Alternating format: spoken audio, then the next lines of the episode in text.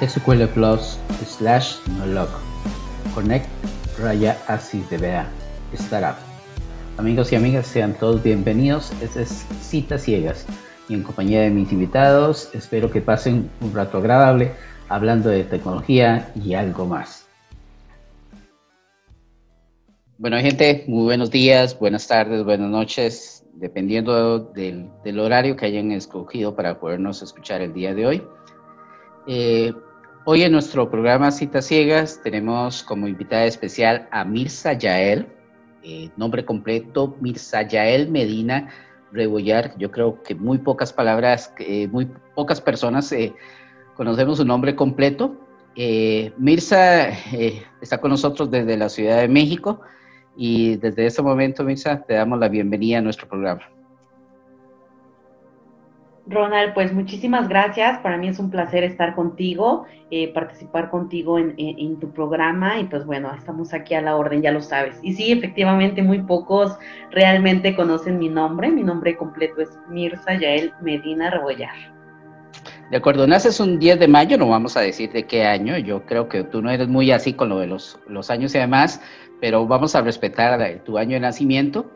Eh, ¿En dónde nace Mirza? ¿En, qué región de, de, este país tan extenso culturalmente, eh, en, todo, en todos los ámbitos, eh, México? Eh, soy 100% chilanga, soy nacida aquí exactamente en la Ciudad de México. Ok. ¿Tus orígenes, tus padres y demás son ahí también de Ciudad de México? Fíjate que aquí hay un tema un poquito pues grande en cultura, porque mi papá sí, también es 100% chilango, es nacido aquí de la Ciudad de México. Sin embargo, mi mamá es de el estado de Oaxaca, para ser exactos, es del Istmo de Tehuantepec. Ella pertenece a el pueblo de Ciudad Ixtepec, Oaxaca. Entonces, con mucho orgullo te puedo decir que tengo raíces oaxaqueñas. ¿Cómo, es, ¿Cómo son los primeros años de, de, Mirza en Ciudad de México? ¿Naces en Ciudad de México y cómo son esos primeros años de Mirza por allá? Pues mira, fíjate que, que realmente siempre he estado aquí en la ciudad. Eh, pues obviamente las culturas, los tiempos, pues obviamente son, son diferentes a como actualmente estamos. Mis papás siempre han sido eh, personas que van al día, son personas que eh, son humildes y pues mira, dentro de, de toda esta, esta parte o los cambios que realmente ahorita hay en cuestión de vivienda, en cuestión de bienestar, eh, la infancia de Mir te puedo decir que siempre ha sido cómoda, siempre ha estado pues estable en el aspecto de que eh, a comparación de otros, de otros a lo mejor primos o compañeros que, eh, he tenido siempre a mi alrededor, pues Mir no convivió tanto tiempo o estuvo bajo techo de lámina, no, no, no, mis papás siempre han creído en nosotros, han querido lo mejor para nosotros. Y te puedo decir que desde muy pequeña siempre hemos tratado de estar como, como mejor posible en cuestión de, vivienda, ¿sabes? Entonces, México, tú sabes, es un país en el cual pues sí hay mucha pobreza, pero yo te puedo decir que todo lo que yo quise en mi infancia siempre lo he tenido. Nunca de pequeña me han restringido de no hay, no esto, claro, a, a medida y al alcance de mis padres, ¿no? Entonces, te puedo decir cada recuerdo que tengo de mi infancia y, y, es algo muy bonito que tengo muy presente y este y es algo que siempre has querido como, como resaltarlo un poco y que siempre siga eso en el transcurso de los años, ¿no? No el porque pues estés mejor económicamente o estés eh, quizás avanzando un poco más profesionalmente, no, no debes de olvidar tus orígenes, ¿no? Entonces, yo te puedo decir que siempre mi familia ha sido este, humilde, personas que van al día y pues gracias a Dios hemos tenido lo esencial, ¿no? Que es la salud y el bienestar en toda la familia. Ya, ya que estamos tan cerca de, las fiestas de fin de año y precisamente de lo que es eh, la noche, la, noche, eh, noche buena, noche nueva, no sé cómo, cómo, cómo le dicen allá en México. Eh, ¿Qué recuerdo tienes de infancia así, de, esos que, guardas, de, un fin, de, una Navidad en especial? Sabes, siempre he tenido la fortuna eh, de estar pues obviamente en, ya sea en Navidad o en Año Nuevo, siempre eh, nos hemos ido al, al Istmo, a donde están mis abuelitos, eh, gracias a Dios aún los tengo hoy por hoy, y te puedo decir que siempre desde pequeña nos hemos ido para allá a pasar estas, estas fiestas, ¿no? Entonces, allá es totalmente un ambiente diferente al que, a que normalmente se vive aquí en, en, la ciudad, ¿no? Por ejemplo, aquí en la Ciudad de México, pues es lo tradicional, tu pavo, tu pierna, tus romeritos, tu bacalao y así, ¿no? Y cuando convives con las partes del Istmo, que es una tierra caliente, llena de, de, de, vida, desde pues mucho movimiento, eh, te puedo decir que allá es totalmente distinto, ¿no? O sea, desde empezar a ir a ver qué borrego vas a ir a matar o la res que vas a ir a matar, o sea, es todo un ritual. Posteriormente, pues, antes mi abuelita pues hacía la cena en casa, este, hoy en día pues ya se manda a hacer, que es lo más, más práctico. Entonces siempre he estado como en estas temporadas allá con, con mis abuelitos, eh, desde que nos suben literal a los carros a comprar pues los cohetes, ahí es muy tradicional quemar cohetes.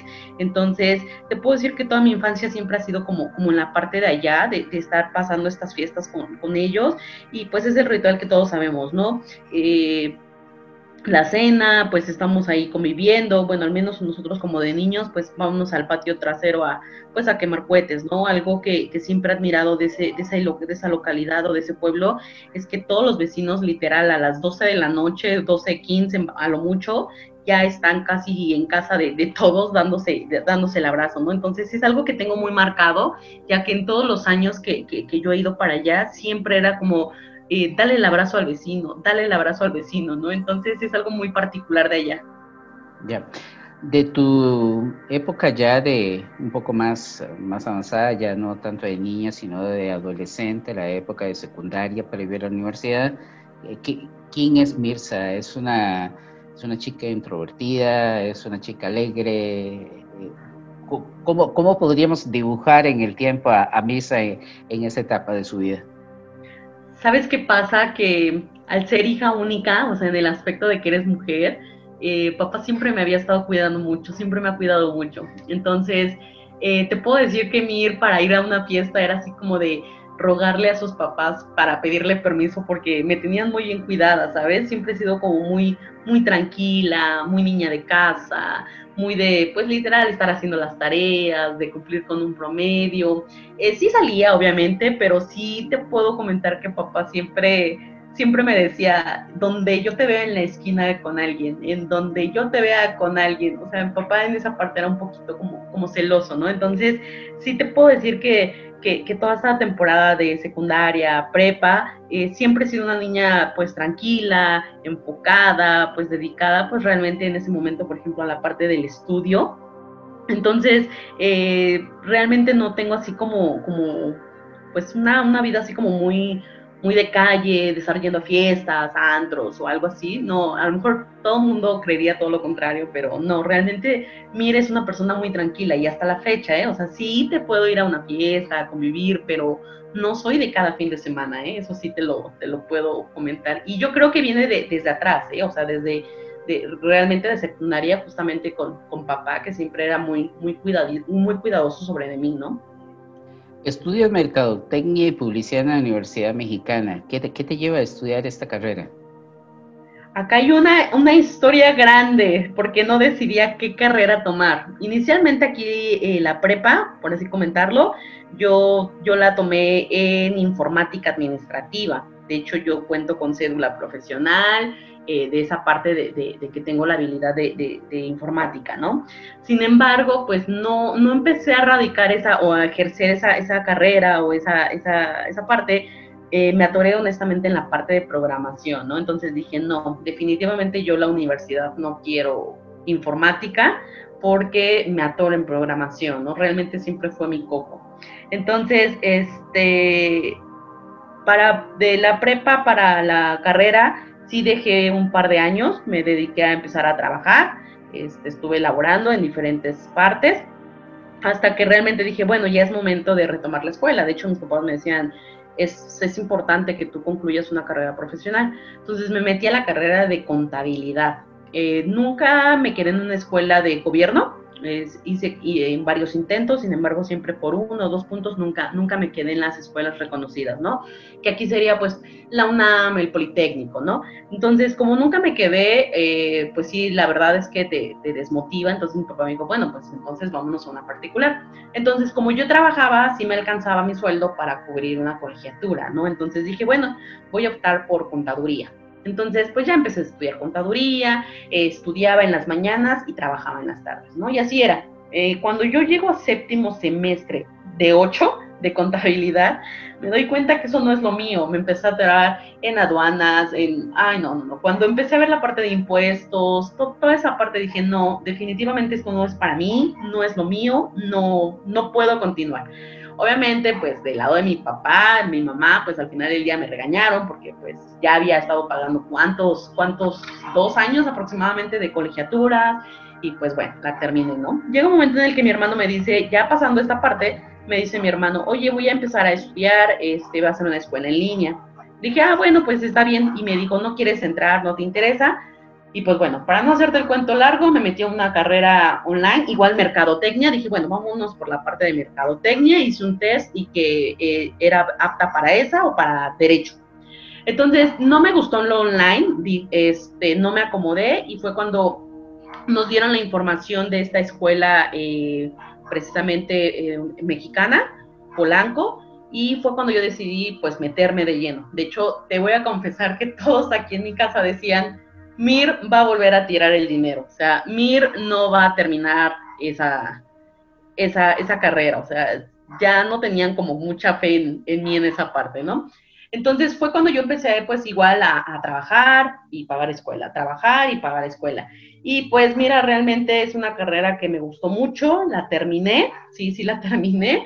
Entonces, este, decidí esta porque realmente eh, era algo que me interesaba, la parte de cómo dar a conocer tus productos, cómo cómo empezarte a meter en todo ese, ese medio, ¿no? Ya, obviamente, ya después pues viene la parte de las especializaciones, ¿no? Pero al final del día, pues sí, terminé mi carrera en mercadotecnia y publicidad, pero al final pasé por informática, pasé por contabilidad y pues bueno, creo que esta fue la, la que se encajó conmigo y con las habilidades que, que, que presentaban en el examen. Okay. Tengo entendido de que terminas en el 2017, sin embargo, ya en el 2016 eh, empiezas a trabajar para como administradora de operaciones de Certificatic eh, de México, ¿es correcto? Sí, de hecho yo empecé a trabajar en esa empresa como atención a clientes y era por chat. Este, yo conocía a, a, mi, a mi jefe en ese momento este, él me dio la oportunidad, obviamente, eh, pues empezó a ver mis habilidades y poco a poco empecé a crecer. Yo te puedo decir que toda la parte de tecnología, hoy por hoy eh, o en el camino fui por, por este trabajo. Realmente eh, yo aquí aprendí mucho, siempre a, a, mi jefe, o bueno, en ese ahorita actualmente mi ex jefe, siempre le he agradecido que me dio la oportunidad de, de combinar mis estudios con, con, con, el trabajo, ¿no? Porque yo todos los trabajos que iba a tocar las puertas me decían, sí, pero te necesito sábados. Y yo los sábados ya estaba estudiando, ¿no? Entonces, a mí eh, jamás se me va a olvidar que él me dio la oportunidad de, adelante, Mir, trabajas de lunes a viernes, luego nos arreglamos los de los sábados, te vas a la escuela, ¿no? Entonces, pues sí, realmente se, se hizo esta combinación de, trabajar de lunes a viernes desde las 9 de la mañana hasta las 10, 11, bueno, ya cuando te apasiona el trabajo, pues ya no importa la hora, ¿no? Y los sábados a la escuela, a las 7 de la mañana ya tenía que estar en la primera clase. Entonces, de aquí, este es el trabajo que a mí en lo personal, yo creo que me empieza a dirigir a la parte de tecnología. Eh, te puedo decir que mi jefe en ese momento, híjole, no, no sabes, o sea, eran de, de cuando él no podía ir a las, instalaciones, hacíamos videollamadas y literal me decía, a ver, ¿qué no entiendes de base de datos? ¿Qué no entiendes de Java? ¿Qué no entiendes de Oracle? ¿Qué no entiendes? O sea, y, y, era un jefe tan lindo en la parte de que me explicaba literal con bolitas y palitos, o sea, me decía, a ver, este es una máquina, esto es tu servidor, este es, eh, o sea, no, no tienes idea, entonces Obviamente yo empecé a trabajar ahí, se empezaron a hacer otras habilidades, eh, tuve la parte de la gerencia de operaciones, eh, convenios con las universidades, cursos, entonces llega un momento en el que empiezas a manejar muy bien esa parte, pero al final del día pues todo tiene un ciclo, ¿no? Así como empezamos, eh, finalizamos y yo hoy por hoy me llevo súper bien todavía con mi, con mi ex jefe. Pero sí, ese trabajo sin duda alguna fue el que como que me metió a la parte de, de, tecnología o, o no tanto como meterme, sino al final del día decir, sí, esto me gusta y lo quiero combinar con mi carrera. Ok. Pasas a Digital Business después de Certificatic.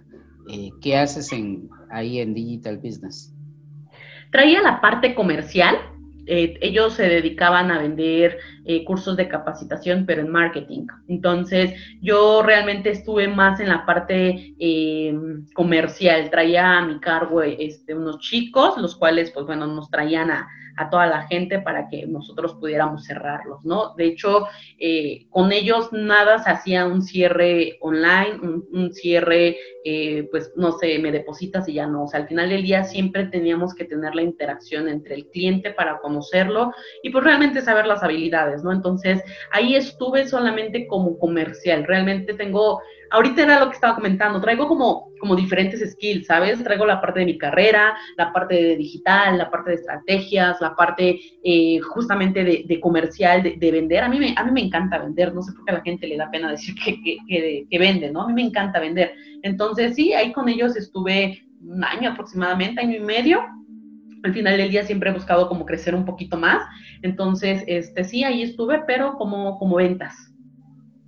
Ok, pasas de Digital Business eh, a Academic de Guatemala, ¿verdad? Como ejecutiva comercial, tengo entendido.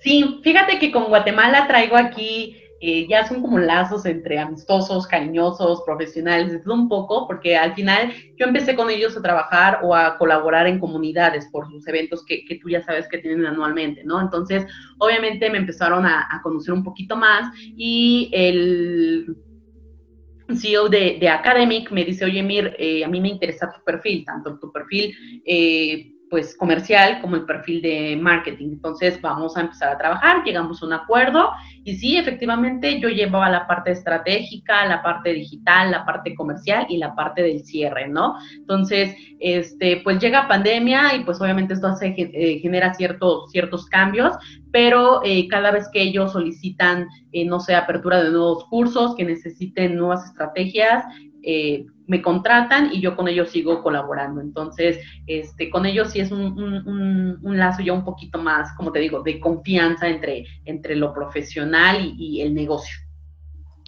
Ok, precisamente vamos a entrar a ese proceso, a la parte de pandemia, porque eh, como lo decíamos en el, en el anuncio de, de este programa en, en, las redes sociales, eh, actualmente te desarrollas como Community Manager y sos experta en la parte de estrategia digitales y eh, te has enfocado mucho en, en, este, en este ámbito en los últimos, en los últimos tiempos.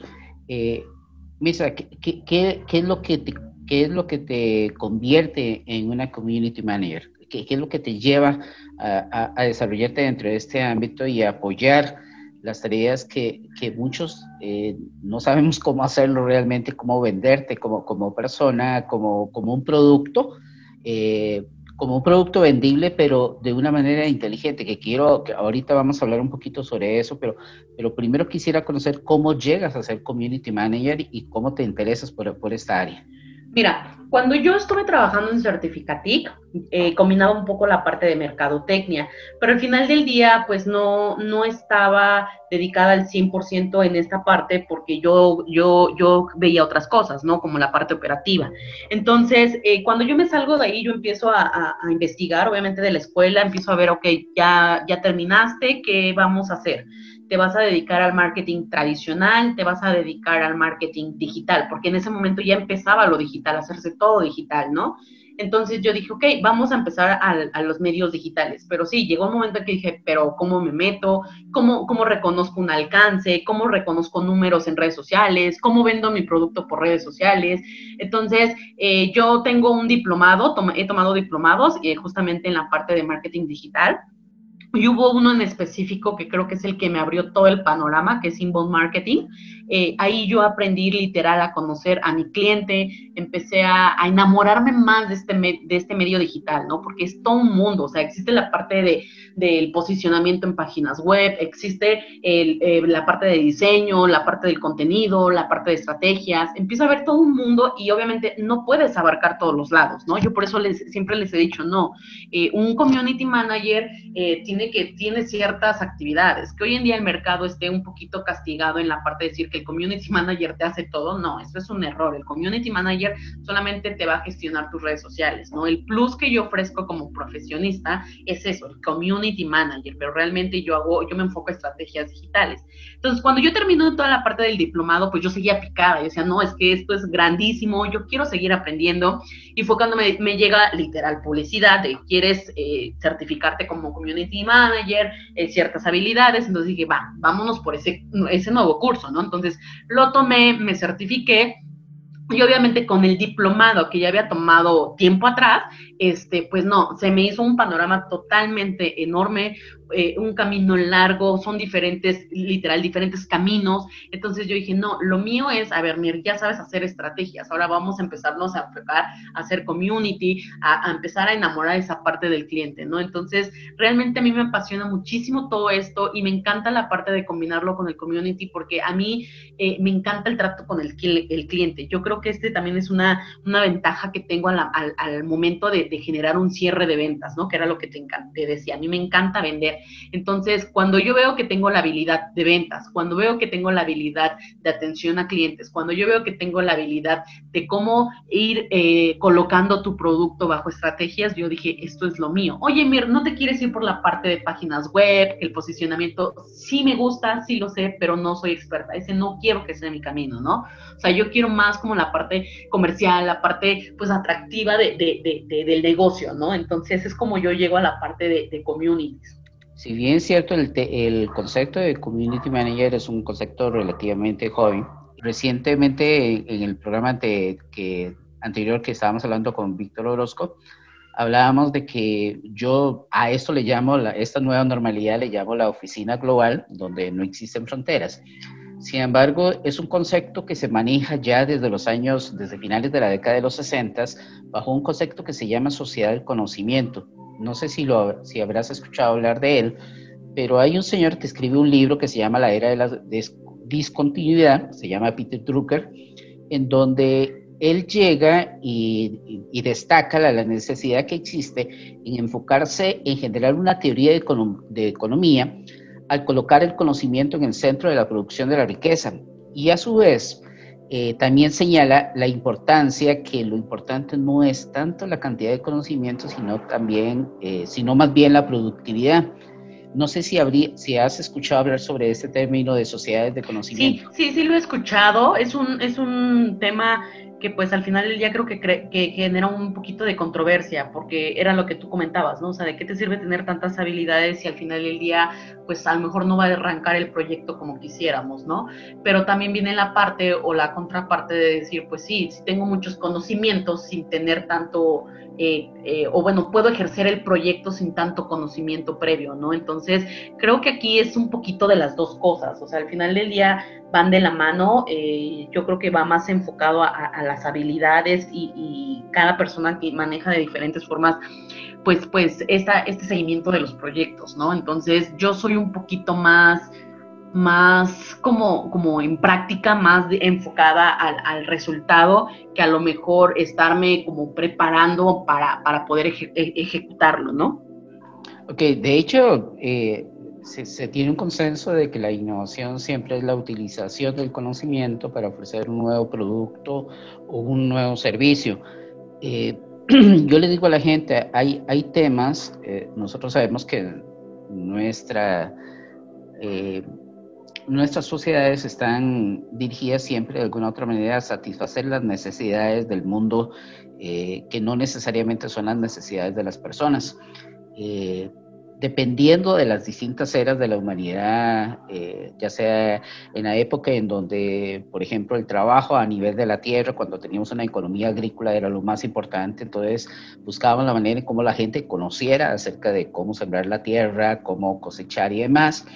Eh, luego vino la era industrial, en donde realmente eh, el conocimiento era poco y más que todo lo que necesitábamos era el trabajo fuerte de jornadas largas. De hecho, recordemos que la, era industrial trae consigo el, nacimiento de las escuelas, porque se necesitaba un lugar donde los niños pudieran pasar la mayoría del tiempo, porque ya no iban a estar en sus casas, y necesitábamos que tanto el padre como la madre estuvieran dentro de las fábricas eh, realizando tareas y hoy en día eh, estamos en una era del conocimiento donde realmente el trabajo va como mita y mita. Eh, mucho es, es, es, dado precisamente a, esa, a un proceso de aprendizaje, eh, a un proceso de, de, adquirir destrezas, de habilidades blandas que generalmente en el pasado no eran como el foco principal. ¿Qué crees que debería tener como habilidades blandas un buen community manager? Mira, aquí en la parte de, community, que era lo que te comentaba, al final del día, eh, sin menospreciar, claro, eso, eso sí quiero aclararlo, cualquiera lo puede hacer, yo siempre lo he dicho, ¿no? O sea, mientras tengas la parte del trato al cliente, mientras sepas, eh, pues, la, la, parte de, pues, un respeto, ¿no? Con el cliente, porque al final del día se le tiene un respeto, ¿no? Eh, tampoco es así como de, ay, pues es que gracias a mi comida, ¿no? No, no, para nada, no, no, no, quiero, no quiero, no quiero profundizar en eso, pero yo creo que la parte del community siempre es la parte, o yo lo veo así como el, como el que quiero, cómo quiero que me traten, ¿no? O sea, si yo soy cordial, soy servicial, soy amable y trato de dar esa confianza, la empatía con el cliente del otro lado, recibes lo mismo, ¿no? Esperas recibir lo mismo, ¿no? Entonces, yo creo que, esta habilidad, eh, pues a lo mejor no todos la tienen. Eh, es un tema un poquito complicado porque tú dices, ay, pues solamente es decirle hola al cliente y qué más quieres, ¿no? Pero, pero cuando son por, por escritos, tú sabes perfectamente bien que lo podemos, eh, podemos transmitir la idea de diferente forma. Inclusive a lo mejor yo te puedo decir, hola, ¿cómo estás? Súper amable, pero como tú estás enojado, tú lo tomas agresivo, ¿no? Entonces, yo creo que, generar un poquito de empatía con cualquier puesto, eh, eso, eso te ayuda como un poquito a encaminar y, saber realmente, eh, reitero la parte, la parte del respeto con, cualquier profesión, con cualquier rol que, ejecutes, ¿no? Yo creo que, eso, eso es una marca ante, ante todos, ¿no? Y en la parte del community en específico, yo creo que, se le debe de valorar, se le debe de, de dar el, lugar que corresponde, que era lo que te comentaba hace un momento. O sea, la parte del community manager ahorita ya está un poquito castigado. O sea, te dicen, no sé, quiero, solicito community manager que sepa diseño, que sepa estrategias, que sepa, oye, espérate, no, o sea, un community manager no te va a hacer eso. Que lo puedes hacer, sí, claro, lo puedes hacer, pero al final del día, eh, tienes que generar el pago correspondiente a las cuatro o cinco vacantes que te estarías ahorrando, ¿no? Entonces, yo creo que la parte del community se está haciendo un poquito castigada ahorita, pero al final del día, eh, mientras tú generes esa habilidad con, con, el rol que estás desempeñando, pues bueno, no, no habría ningún tema, ¿no? Entonces, yo siempre he sido de la idea de trata como quiera ser tratado y en la parte exclusiva del community manager yo creo que, es la parte principal de la atracción de, tu gente, ¿no? De generar la empatía con tu gente y que esa es, la, esa es, la función realmente, ¿no? Generar más empatía, generar la comunicación y atender la comunicación de tus productos y servicios, ¿no? Por ejemplo, ahorita en pandemia, como tú lo has comentado, hay mucho, muchas, muchas empresas que estaban entre que sí se convertían digitales y no se convertían digitales. Pues bueno, lamentablemente nos cayó a todos eh, este, este problema y pues bueno, entonces, ¿qué tenemos que estar haciendo? Es innovar, ¿no? Y no solamente en la parte digital, sino en otros lados.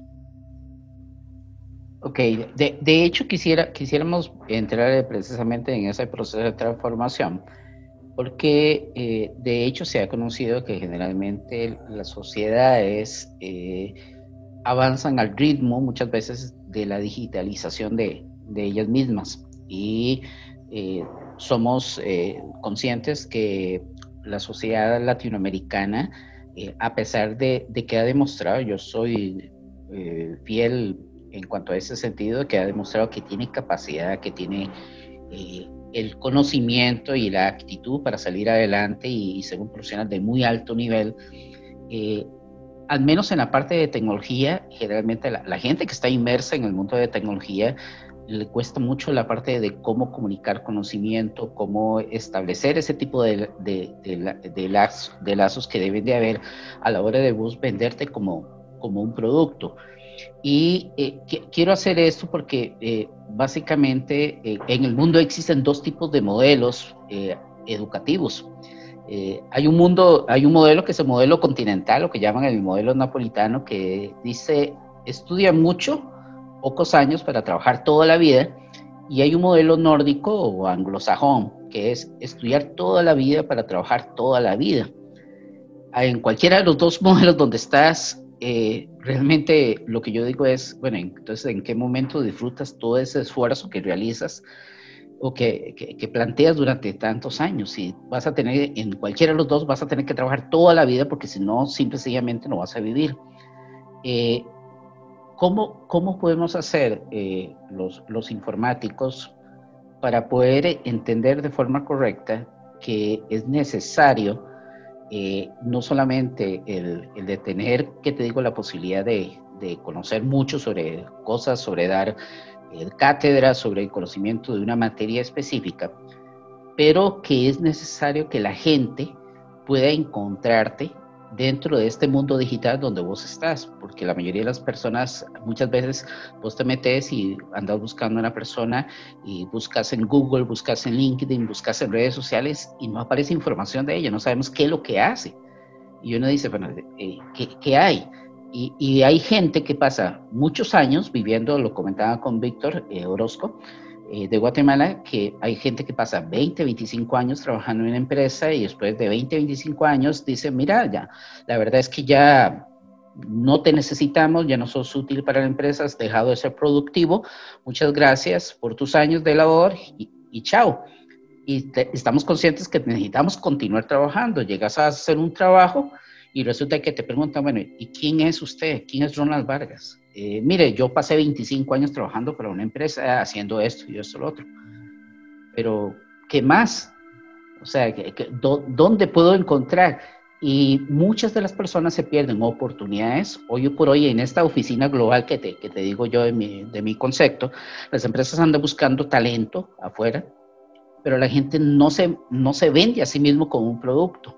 ¿Qué, qué es lo que, qué, qué es lo que debemos de entender que realmente hace falta y cómo un community manager me puede a mí ayudar en ese proceso de crear una imagen como un producto y no simple y sencillamente como una persona. Mira, justamente en esa parte, eh, muchos hemos cometido el, error o inclusive tengo a, grandes personas, eh, que inclusive a lo mejor tú, los ubicas en el medio de, TI, que pues tú dices, pues a lo mejor, eh, no sé, son Java Champions, Ace Oracle, o sea, traen, traen grandes reconocimientos, pero sí me ha tocado ver un par de personas que llegan al momento con una empresa y que dicen, bueno, ¿y tú quién eres? ¿No? O sea, sí, traes tu currícula muy grande, pero a mí eso qué me sirve o cómo te puedo investigar más. Me ha tocado y justamente no tiene mucho que, que, un amigo cercano este, se hizo esa misma pregunta, ¿no? O sea, de, eh, eh, aquí hay que, eh, he estado entendiendo que que se deben de hacer como, como dos canales, ¿sabes? Porque, por ejemplo, eh, lo que tú me comentabas, ¿no? Ronald Vargas, o sea, en el medio que nosotros nos desenvolvemos o, que estamos, te ubicamos, sabemos quién eres, sabemos tus reconocimientos, tus esfuerzos, eh, los blogs, pero al final del día, eh, al punto al que creo que quieres llegar es, eh, tú vas, tocas la puerta de la empresa y le dices, hola, soy Ronald, ya me conoces, ¿no? Y llega el momento que dices, no, realmente no te conozco, entonces, a ver, platícame, ¿no? Entonces yo creo que aquí eh, algo que podría estar funcionando o cómo hacerse eh, pues no tanto como famosos, sino en la parte profesional de, empezar a destacar sus habilidades, sus conocimientos, es yo creo que siempre tener una red profesional, en este caso LinkedIn. LinkedIn realmente eh, poco a poco se empieza a perder un poquito el sentido, pero, pero es una red profesional que puede ayudar muchísimo. Ahí puedes poner literal toda tu currícula, no te van a restringir en que, ay, no, ya traes mucha experiencia, ya no. Entonces, aquí la parte de, reclutamiento es realmente la, fuerte, ¿no? La que realmente debe de, empezar a entender, a, reconocer el, perfil que ustedes traen, ¿no? Efectivamente, no podemos comparar una currícula, no sé, eh, vamos a suponer tu, eh, tu servidora Mirza, no sé, 6, 7 años profesionales con una trayectoria de 30, 40 años, ¿no? Entonces, pues sí es importante empezar a destacar, empezar a trabajar en la parte de la currícula, en la parte de, una red profesional, que en este caso, reitero, es LinkedIn.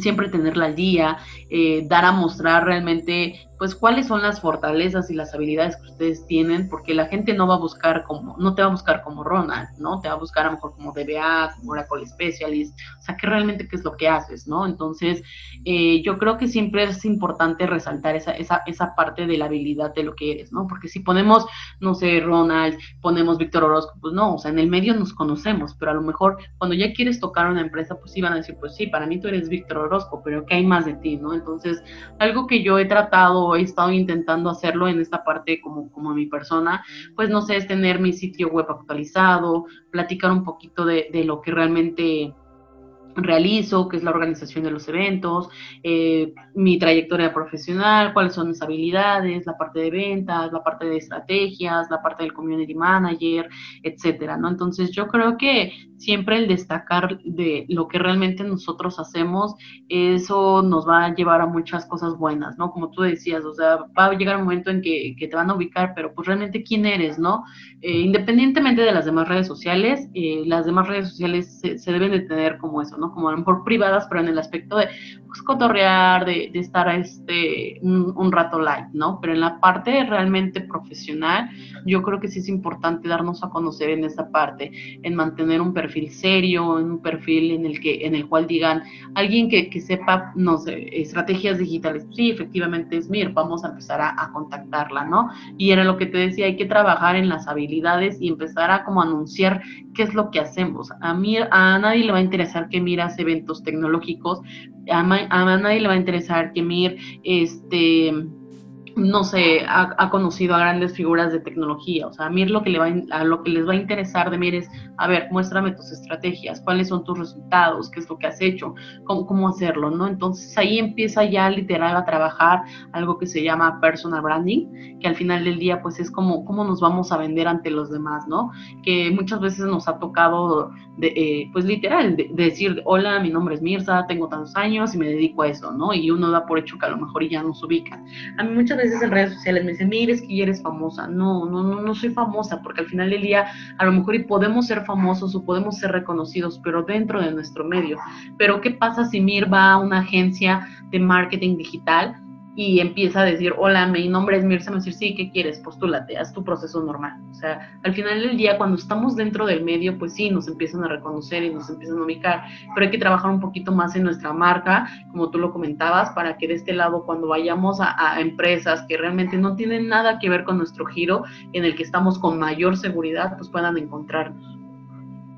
Ok, precisamente quisiera, quisiéramos adentrar un poquito en eso. Eh, Mirza, ¿Cómo, ¿Cómo se puede crear una marca personal y vivir de ella? ¿Es esto posible en nuestra sociedad latinoamericana? yo creo que no, porque al final del día hacemos roles diferentes, porque al final del día eh, hacemos, eh, todos los días hacemos algo distinto. Me voy a poner muy en, muy en ejemplo esta parte. Por ejemplo, eh, Mir está muy conocida en la parte de, de, TI porque pues organiza eventos, colabora con comunidades, he hecho amigos de, de, este, de este trabajo que yo realizo, pero al final del día yo te puedo asegurar que si yo voy a una empresa o a una agencia de publicidad, vamos a suponernos que, que me voy a la de Coca-Cola, me van a decir, pues sí, está muy padre tu tu perfil en la parte de organizadora de eventos, de comunidades, pero aquí yo no te conozco, ¿no? Entonces, es, es algo como, como trabajar en uno mismo en la parte de, que era lo que te comentaba hace ratito, ¿no? O sea, reforzar realmente que MIR no hace eventos con, de tecnología, MIR hace eventos a nivel eh, global, vamos a comentarlo así, ¿no? O MIR no Mir, su habilidad no son hacer eventos, su habilidad no es hacer community manager. Mirza, ¿qué es lo que hace? Mirza realmente hace estrategias digitales, que ofrezca todos los servicios adicionales, eso es un extra. Pero al final del día yo creo que reforzar la parte de, de nuestra marca, de cómo hacerlo, es justamente hacer esta parte, hacer los blogs, hacer las entradas, hacer todo esto que nos beneficie, pero como habilidad general, no como en un sector específicamente. ¿Qué es lo que pasa cuando de repente me dicen, oye, mire, es que a mí me interesan tus servicios, pero estás muy metida en tecnología. pudieras aplicar esas estrategias en otro lado. Claro, he tenido clientes de repostería, he tenido clientes de farmacia, he tenido clientes de gimnasio, he tenido clientes inclusive hasta de retiros espirituales. Actualmente llevo una de frutas y verduras en Panamá. Entonces, eso es lo que debemos de empezar a destacar. O sea, que, que no solamente somos expertos en el campo que conocemos, que podemos aprender rápido de, otras, de otros campos, ¿no? Que era lo que yo les decía a mis clientes, o es lo que les digo yo a mis clientes. O sea, sí, Mir está en la parte de TI y te puedo decir que Mir su fuerte es tecnología. Si tú me dices, quiero una estrategia digital para un negocio de capacitación, eh, ya sea de desarrollo, base de datos, Java, programación, etcétera, Mir conoce súper bien ese ambiente porque pues es su territorio, me siento cómoda ahí, pero Mir no se niega a trabajar en otros lados. Mir está dispuesta a aprender, que era lo que te decía, estuve trabajando en, en una cuenta de retiros espirituales y nos toca aprender, entonces siempre hay que dar como que esa confianza y decir, soy estratega, estrategia digital, hago estrategias digitales en cualquier negocio, en cualquier género, en cualquier eh, eh, eh, rubro, no hay ningún problema. Entonces yo creo que de este lado es reforzar esa parte y no solamente engancharnos, o en mi caso hablo muy particular, no engancharme tanto con tecnología. Tecnología me encanta y me apasiona y siempre me voy a sentir cómoda ahí porque me encanta, pero también tengo que aceptar que hay otros giros en los cuales a lo mejor me pueden estar solicitando, pero como me estoy metiendo tanto en el giro de TI, a lo mejor y los puedo estar, estar descuidando, que era lo que tú me decías, ¿no? A lo mejor podemos estar dejando eh, oportunidades que por estarnos metiéndonos en un solo lado eh, las estamos dejando ir, ¿no? Entonces, ¿qué es lo que yo he hecho es, eh, en este último año? O bueno, dos, para serte muy, muy franca, he estado abriéndome camino a, hacer un poquito más general. O sea, MIR hace estrategias en cualquier género, en cualquier rubro, no solamente en tecnología. Y eso es lo que he tratado un poquito yo, yo de trabajar en la parte profesional. De MIR hace estrategias digitales, es community manager y tiene la parte y la capacidad de, de generar ventas de productos, no tanto tangibles como intangibles. Entonces, yo creo que si lo hacemos a nivel general, tenemos que empezar a destacar esa parte que nosotros nos sentimos cómodos, que obviamente nos vamos a sentir más cómodos en la parte de TI, pero a lo mejor si te llega algo que tú sabes hacer y lo puedes combinar, estaría mejor.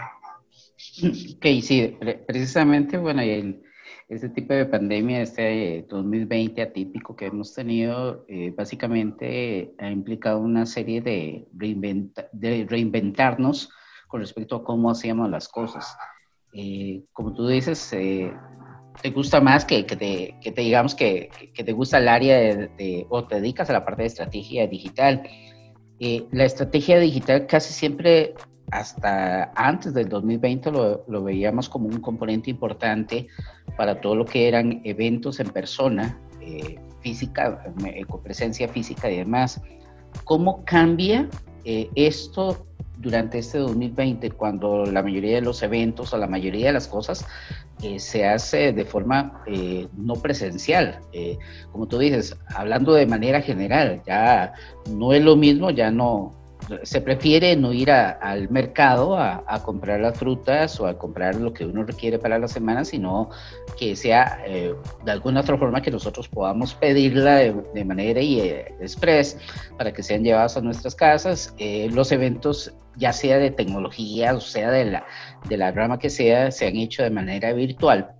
Y, y, cómo cambia esto el modo de la estrategia, porque no es lo mismo. Sabemos, todos hemos llegado a un, a un consenso de que un evento presencial no es lo mismo que un, eh, un evento digital y cuesta mucho más llamar la atención sobre las personas a que participen de este tipo de actividades. ¿Cómo, cómo ha cambiado el 2020 esas estrategias digitales para poder eh, ser más eficientes? En, en, la parte, creo que solamente es acelerar el proceso, que era lo que yo te decía hace un momento, ¿no? Eh, esta pandemia nos vino a innovar a todos, a actualizarnos y habían muchísimos negocios eh, de diferente categoría, o sea, me refiero a microempresas, empresas grandes, medianas, que dijeron, sí, nos vamos a convertir este, digitales, pero vamos poco a poco. ¿Qué es lo que pasa? Yo, yo siento y soy de la firme idea de que si un negocio hoy en día no es digital, no existe. Oye, Mir, es que es algo fuerte. Lamentablemente sí, pero la gente tiene miedo de contagiarse y salir, que era lo que tú me decías, ¿no? O sea, ¿por qué me voy a ir a contagiar con filas enormes al súper cuando a lo mejor tengo una aplicación que me está ofreciendo todo lo que necesito. Me está ofreciendo la calidad, la frescura, o me está ofreciendo los medicamentos, me está ofreciendo este, el servicio, no sé, vamos por Amazon, eh, Mercado Libre. O sea, me están haciendo cosas digitales que yo puedo tener a mi alcance, que no me necesito ir a contagiar. Entonces yo creo que a todos nos vino a, mover esto rápido. En la parte de estrategias yo he notado un poquito de cambios en que ya venías trabajando eso, porque obviamente es lo que, lo que, lo que me dedico, pero al final del día me he tenido que ser un poco más agresiva, ¿sabes? O sea, agresiva en la parte de soy tu opción, me debes de comprar, no salgas, te vas a contagiar. O sea, he llegado a decir eso para que la gente entre como en que entre la conciencia de decir, pues sí, no puedo salir, me contagio, mejor lo pido. Y al final del día es una conversión para mi cliente, ¿no? Pero, pero creo que el ser un poquito también más agresivo puede tener sus desventajas. Me ha tocado ver sitios que lo único que te ofrecen es ventas. Y yo no me quiero no quiero solamente ser un sitio que me ofrece ventas. Ofréceme algo de valor. Ofréceme qué me, va, qué me vas a traer de beneficio al capacitarme al tomar una capacitación online y no presencial. Eh, véndeme o dame la seguridad o, o véndeme la experiencia de que voy a estar en tu evento online y no presencial, porque era lo que tú me comentabas, ¿no? O sea, cuando vamos a los eventos presenciales, pues es totalmente un ambiente diferente, conoces a la gente, tienes la oportunidad de pues de expresar o, de recibir, percibir todas las energías que ellos traen, sus movimientos, su comportamiento, eh, o sea, toda la parte de, esa experiencia está siendo un poquito complicado en la parte digital.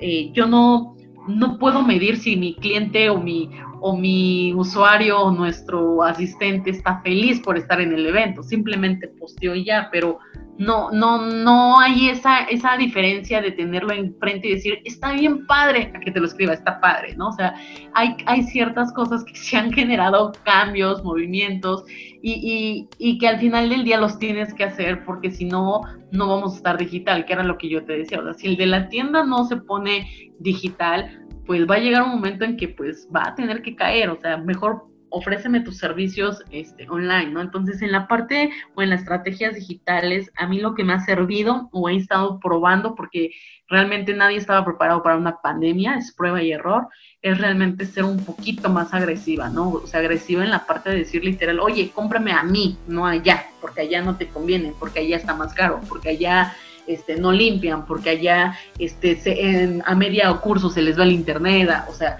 sí he tenido que ser un poquito más agresiva y conversiones sí, sí han tenido, afortunadamente mis clientes. Em, entonces creo que he estado agilizando o más bien he estado acelerando un poquito el proceso de, de ventas, ¿no? Porque la gente está mucho tiempo ya en redes sociales, pero está y no está, porque la gente o se me puede conectar toda la mañana o como no se me puede conectar en la noche. Entonces sí he estado haciendo cambios cuando ya tenías un comportamiento y de repente te lo cambia. Entonces solamente es eso, prueba y error, prueba y error. Y a mí en lo personal, en la parte de estrategias digitales, me ha servido ser un poco agresiva, pero agresiva de forma correcta, no de que cada cinco minutos te mande un WhatsApp y te diga, Ronald, cómprame, Ronald, cómprame. No, porque también eso ya sería hostigar y en lugar de estar ayudando a la marca va a, llegar el momento en que me vas a decir, otra vez ellos, siempre es lo mismo, pum, y empiezan a cambiar, ¿no? Entonces, no, tampoco hay que llegar a eso, porque si no, sí estaríamos en serios problemas, porque no vas a empezar a vender, porque tu gente se te empieza a ir y porque la gente no te empieza a comprar. Entonces, a mí en la parte de estrategias digitales he aprendido a ser un poquito más agresiva a lo como era antes, ¿no?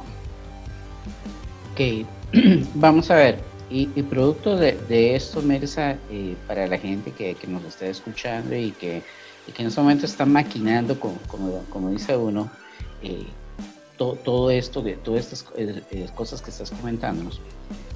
¿En dónde deberíamos de enfocarnos? ¿Deberíamos de enfocarnos más en informar o más en brindar conocimiento?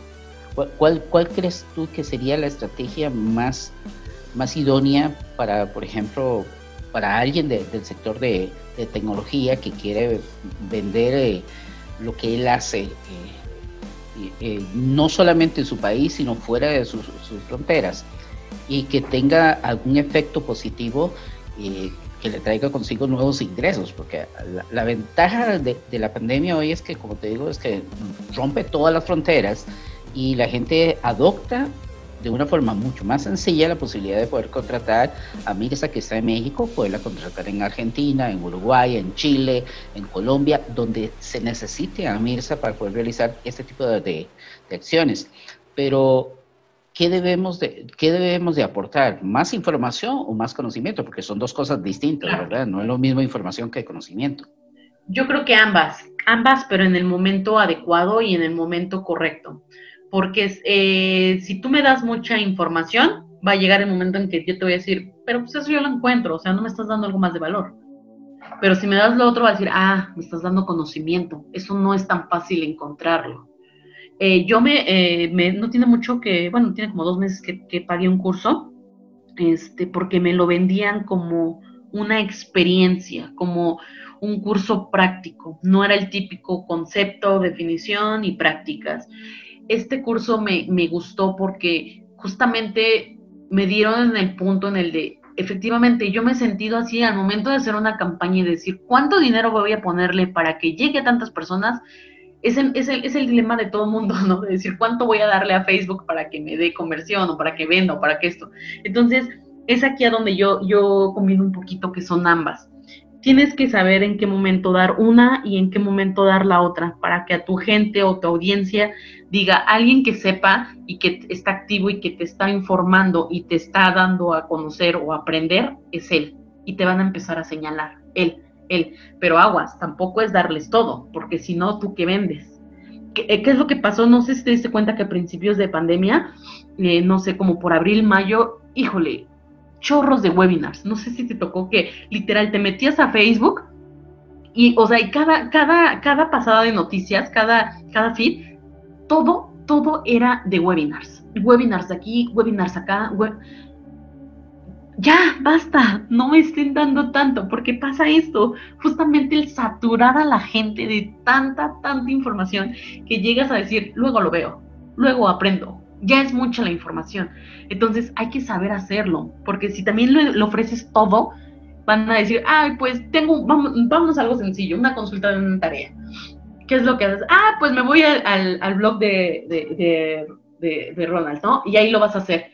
Entonces, ¿qué es lo que haces? Pues tienes la información a la mano.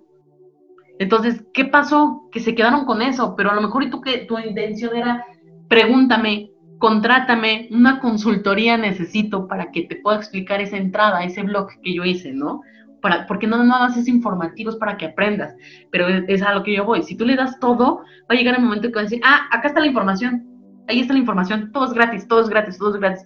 Y cuando tú ya quieras vender, te van a decir, oye, espérate, pues si siempre me has dado todo y gratis, ¿cómo que ahora me quieres cobrar? Entonces es un poco de todo, infórmales y darles a aprender, pero no todo, que se queden picados, que lleguen picados al momento de decir, oye, ¿te puedo pagar una hora? Porque me interesa, no sé cómo hacerlo. Oye, me interesa aprender esto, pero en tu blog me dice esto y esto y esto y ya lo hice, pero me falta más. Ah, págame. O sea, no sé si me, si me estoy dando a entender en esa parte de sí dalo, pero no lo des. O dalo, pero no lo des completo.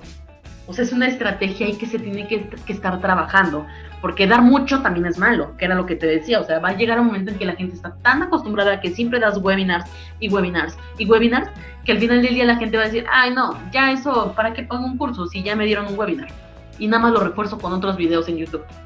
No, espérame, o sea, dame algo de valor, dame, recálcame que en cada información o en cada concepto de aprendizaje me debes de dar palabras clave que me hagan decir, te compro, lo necesito, necesito aprender esto, sí te lo voy a pagar.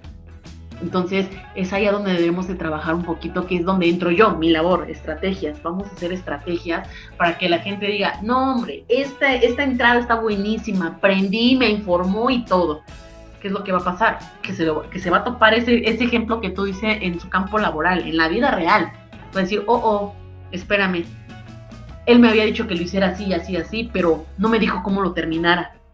Van, hola, buenas tardes, quiero una consultoría, necesito pagarte para que me digas cómo lo voy a terminar, porque me dijiste cómo empezar y cómo estarlo haciendo, pero nunca me dijiste cómo lo voy a finalizar. No tienes una entrada, ah, es que te cobro ya la consultoría, ah, perfecto, ten, la necesito. No sé si, me estoy dando a entender en esa parte de, de dar, pero no dar dar lo correcto, pero no dar todo.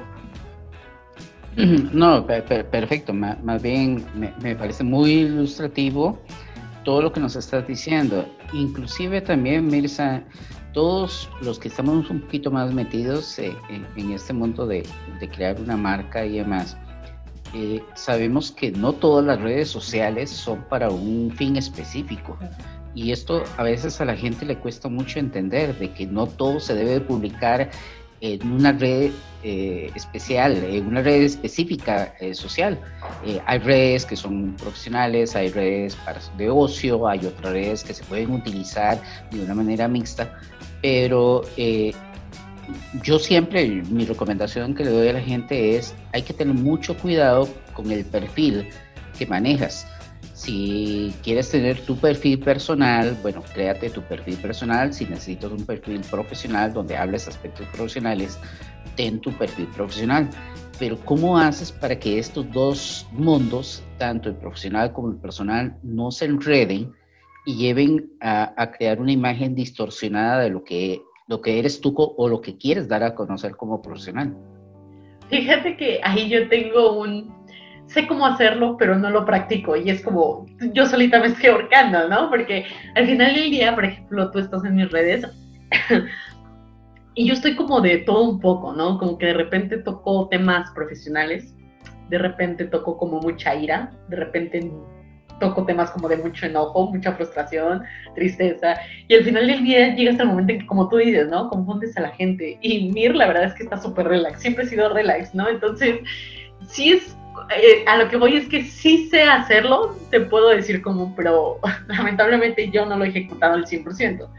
A lo que voy es esto, em, sí es importante tener pues ambas redes como separaditas, ¿no? Eh, obviamente la, parte profesional, que es donde tú quieres que se destaque pues tu perfil, las consultorías que haces, que, que, des esa confianza de decir, sí, él es el indicado y todas sus entradas o sus blogs o sus posts me están dando la confianza para, para decir el siguiente paso de, bueno, mira, la verdad es que te he estado siguiendo desde hace mucho tiempo y ahora sí ya te quiero pagar, ¿no? Vamos a, vamos a generar sinergias, ok. Viene la parte, pues obviamente, del relajo, la parte de que era lo que te comentaba, la parte de las redes sociales, de, de, la manipulación, de, de estar comentando, ¿no? Eh, yo creo que para temas ya muy, muy estrictos o muy profesionales, los voy a poner en, un gran ejemplo de ustedes, ustedes ya que son, pues a lo mejor figuras públicas en el medio de TI, o sea, ya sabemos quiénes son cada quien, o sea, tú, por ejemplo, no sé, Jorge Vargas, lo ubicas rápido, ¿no? Este, Alexis López, lo ubicas rápido, ¿no? Empiezas ya a, a ubicar ciertas figuras, pero es por lo mismo. Si te has dado cuenta, tienen redes sociales muy separadas. O sea, Facebook es como para cotorrear y cotorreamos todos. Pero no sé si te has percatado que en específico esas dos personas, por ejemplo, utilizan mucho la parte de Twitter y justamente para, para hacer mención a, sus entradas, a, ciertos eventos que van a estar. Entonces yo creo que es la línea que se debe de seguir. En mi caso, eh, mi red social eh, la ocupo mucho para trabajar, sí es como contradictorio, pero al final del día yo no sé qué, tenga el algoritmo en, mi perfil que al final del día eh, para los fines que yo lo utilizo, que es para promover, para difundir eventos, información, me sirve muchísimo, ¿sabes? Eh, yo he tenido personas que de repente a medio webinar me dicen, mira, no seas malita, comparte mi información porque tengo a tres, cuatro personas conectadas, ¿no?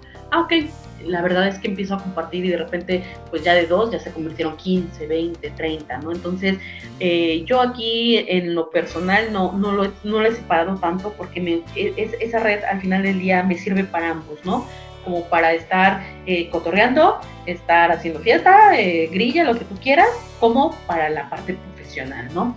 Pero lo ideal es que si tú le quieres llegar exactamente a clientes o empresas o quieres ya darte a conocer como profesional, sin duda alguna debes de abrirte una página como, pues a lo mejor figura pública, ¿no?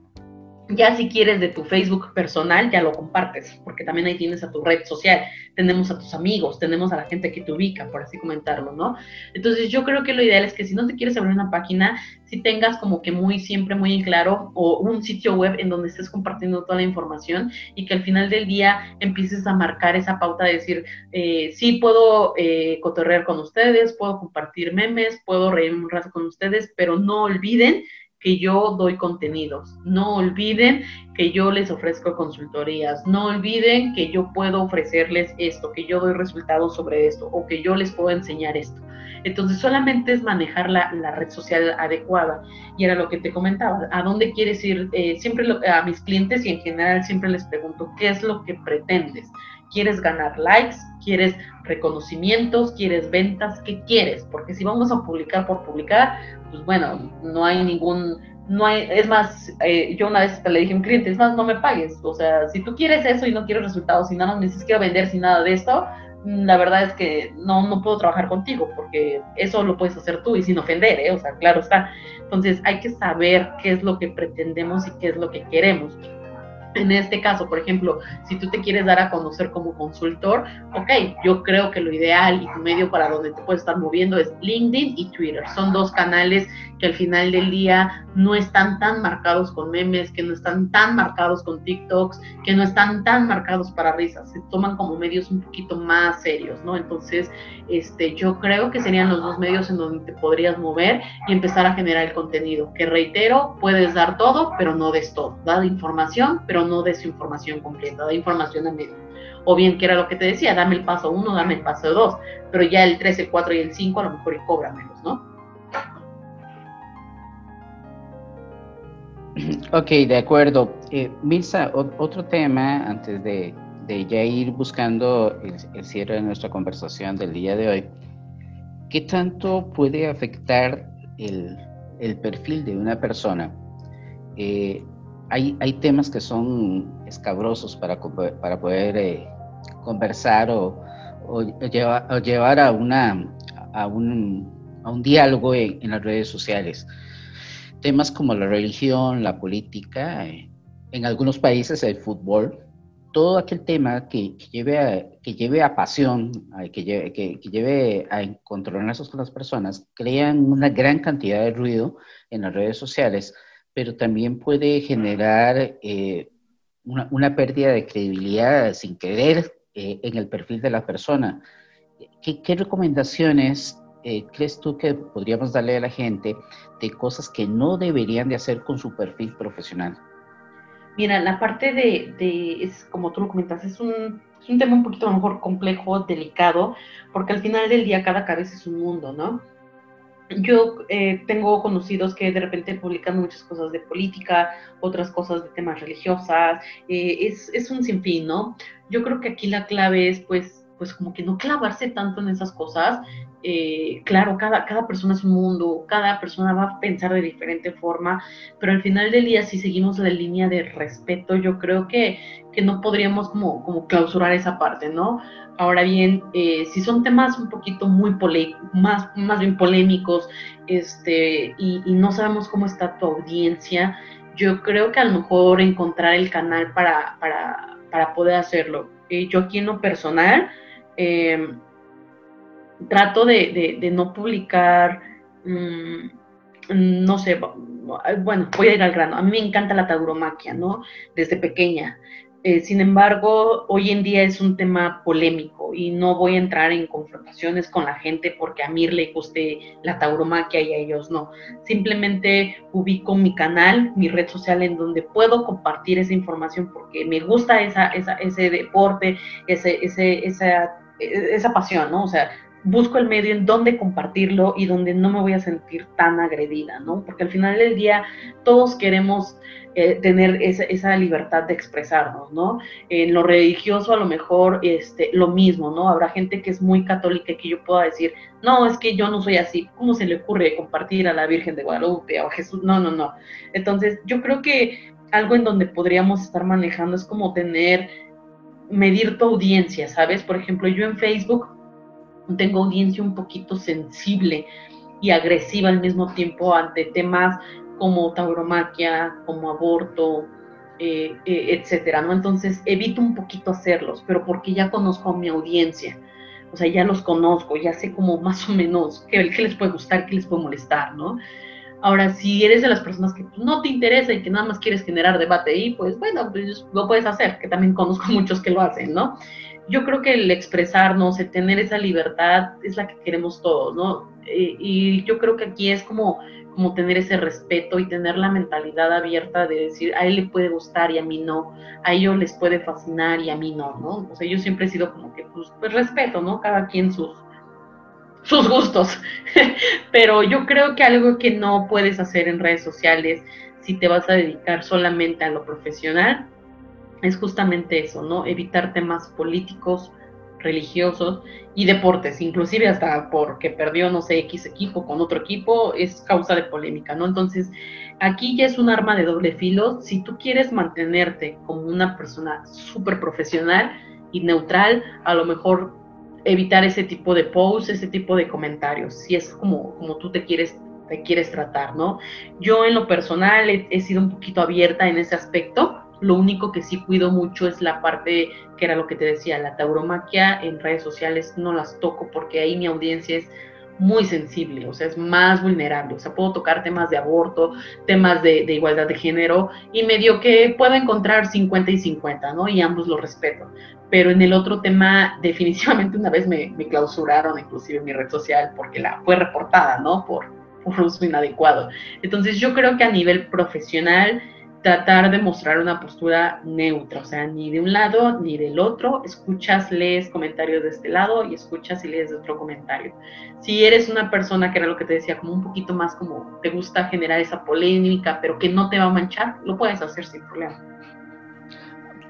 hay, un tema que, a nivel de concepto que, he visto que, causa a veces mucho, eh, ¿cómo, explicarte? ¿Descontrol? Que, eh, sí, digamos que, nos sentimos un poco como enredados en todo el tema. ¿Qué diferencia hay entre las estadísticas de alcance que te da una red social como Facebook y, y los likes? porque muchas veces puedes tener una publicación que tenés 500 de, que te dice la estadística de Facebook, tenés 500 eh, de, de, alcance, pero no tenés ni un solo like. Y entonces te dice, pero ¿cómo tengo 500 de alcance y, nadie le ha dado like a, mi, a mi publicación? ¿Cómo, podemos sintetizar esto muy, muy sencillo en, una, en palabras muy, muy simples para que podamos entenderlo? De acuerdo a tu objetivo. Si tu objetivo va a ser interactuar con tu gente, vamos a poner este ejemplo, obviamente el contenido que tú realices debe de generar la conversión de que te estén interactuando. Hola, ¿cómo están? Ah, ok, pues obviamente todos te van a empezar a contestar, ¿no? Entonces, eso es lo que tú esperas de que tengas un alcance con, con, likes. A lo mejor le pudimos llegar a muchísima gente, pero si no, no te dieron el saludo, que es lo que tú esperabas, algo estamos haciendo mal, no estamos siendo coherentes con el saludo o la empatía. Entonces, de, acuerdo al, objetivo que tú tengas, lo vas, a, lo vas a convertir o vas a tener esos alcances. Por ejemplo, algo que me dicen es que tengo yo como 25 mil seguidores, pero ni un like. Ok, hay que empezar a trabajar tus seguidores. Son seguidores fieles, me refiero a que les interesa tus entradas, tus blogs, tu contenido, pues gente que nada más literal, la prima le dijo a la sobrina y la prima a la mamá que te dieran like. Entonces es a donde queremos ver qué es lo que quieres. Yo siempre se los he dicho a mis clientes, a ver, ¿quieres likes? Te puedo hacer una campaña por likes. O sea, ni siquiera vas a saber quién le interesa tu producto o no, porque tú estás pagando por likes. Pero, ¿quieres likes? ¿O quieres que interactúen? ¿O qué es lo que pretendes? Entonces, eh, de acuerdo al objetivo, es como vas a generar los resultados.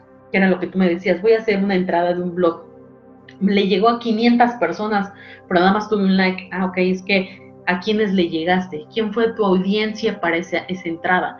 Es que fue para mis contactos, pero tus contactos, vamos a ponerlo así, me estás hablando de Java, pero me estás ofreciendo artículos de, de data de, de, Oracle, entonces no hay congruencia. Entonces hay que saber qué, qué audiencia tienes para que sobre eso le puedas dar el contenido. Entonces puedes tener mucho alcance, pero si el alcance le llegó a personas que no les interesa nada de base de datos, pues no, no va, no va a funcionar. Entonces tiene que ir todo de la mano y de acuerdo al objetivo. Si quieres interactuar, obviamente tienes que hacer un contenido que te va a hacer interactuar.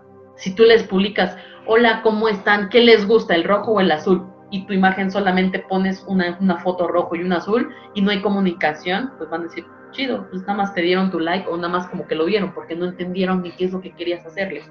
Entonces tiene que ir todo de la mano. Si quieres, de acuerdo al objetivo, va tu mensaje y va tu imagen. Entonces es como, como interactuar un poquito y jugar un poquito en esa parte. Y sobre todo, yo no soy tanto de los likes ni de los alcances, yo soy más de conversión. Porque sí le pudo haber llegado a tres personas, pero si de esas tres personas te compró una, ya es conversión, ya la hiciste. O sea, ¿para qué quieres que te vean mil si no te va a comprar ni uno.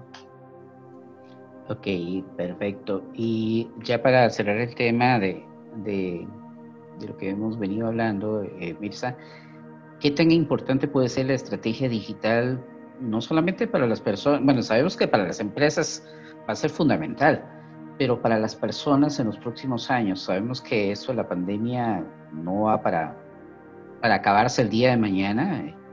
Eh, mucha gente habla que posiblemente esto se va a extender durante dos, tres años más antes que las cosas lleguen a un nivel de normalidad, entre comillas, eh, aceptable.